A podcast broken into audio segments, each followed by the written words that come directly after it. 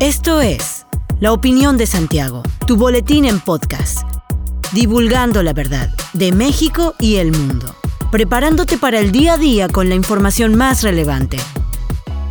Comenzamos.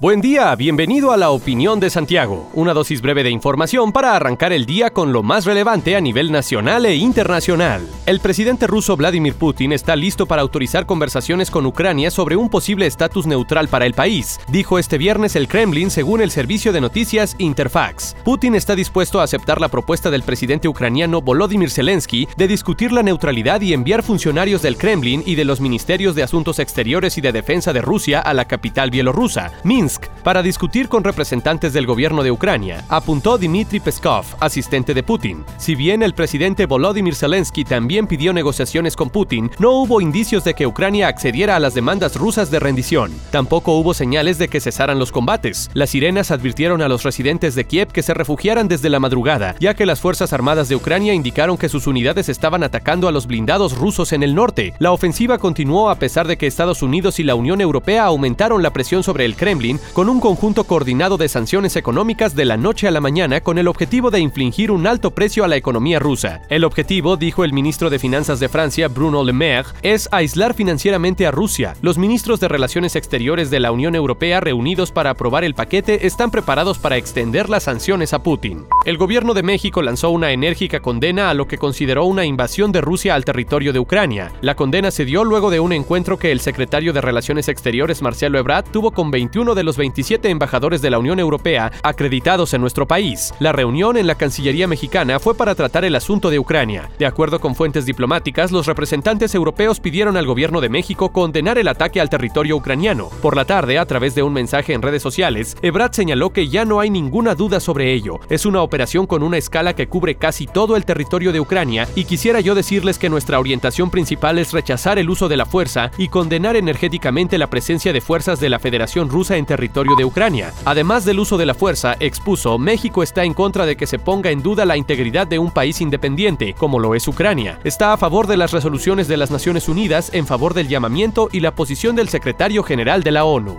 Hay voluntad para concretar la tecnología en seguridad entre Querétaro y Guanajuato, por lo que se podría generar un acuerdo para reforzar las tareas y realizar una reunión interestatal, aseveró Mauricio Curi González. El miércoles el gobernador de Guanajuato, Diego Sinué Rodríguez Vallejo, declaró que se tiene planteada una reunión interestatal con autoridades de Querétaro para revisar temas de seguridad en la frontera entre ambas entidades, y en la que también participarían autoridades municipales. En tanto, el gobernador recalcó que esta reunión podría realizarse no solo con el gobierno de Guanajuato, sino también con el gobierno federal, aunque no precisó una fecha para el encuentro. Refirió que también se podría trabajar un acuerdo de voluntad para compartir información tecnológica, ya que con la infraestructura que se autorizó en el Programa Estatal de Seguridad lo permitirá. En sesión de pleno de la sexagésima legislatura del Estado de Querétaro, se aprobó luego de más de 10 años la Ley de Fomento a las Organizaciones de la Sociedad Civil, con 23 votos a favor. Está conformada por dos iniciativas encaminadas a apoyar a las instituciones que trabajan por los grupos vulnerables. La autora de una de las dos iniciativas en la materia, Beatriz Marmolejo Rojas, llamó a todos los legisladores a acompañarla en tribuna para celebrar el acuerdo de creación de esta nueva ley. Agradeció a las 60 organizaciones de la sociedad civil que participaron en la conformación de esta normativa, al argumentar que ante la falta de apoyo de la federación, las organizaciones están respaldadas en el Estado. Aseguró que esta nueva ley del Estado dice sí a las agrupaciones sociales en favor de temas como violencia infantil, violencia de género, garantizar la salud de niñas y niños en enfermedades crónicas, a promover un hogar para niños abandonados, entre otros rubros. Adios. A partir de este lunes 28 de febrero, los planteles de educación básica en el estado regresarán a actividades presenciales en modalidad híbrida, de acuerdo con el coordinador general de la Unidad de Servicios Básicos para la Educación en el estado de Querétaro, Raúl Iturral de Olvera. Refirió que una semana después, el 4 de marzo, iniciarán actividades presenciales los 900 planteles de educación que están siendo rehabilitados, luego de casi dos años desde la suspensión de actividades presenciales por la pandemia de COVID-19. No obstante, Iturralde señaló que la modalidad en la que los planteles que se reabran se incorporen a las actividades dependerá de las indicaciones que reciban del Comité Técnico de Salud. Este viernes 25 de febrero concluirá el horario de invierno en el que se retrasaba media hora la entrada en el turno matutino y se adelantaba otra media para la salida del vespertino, por lo que el lunes 28 de febrero iniciarán clases presenciales en los horarios regulares. Hasta aquí la información de hoy. Regresa el lunes para otra pequeña dosis con las noticias más importantes. Mantente bien informado con la opinión de Santiago. Encuéntranos en Facebook, Instagram y TikTok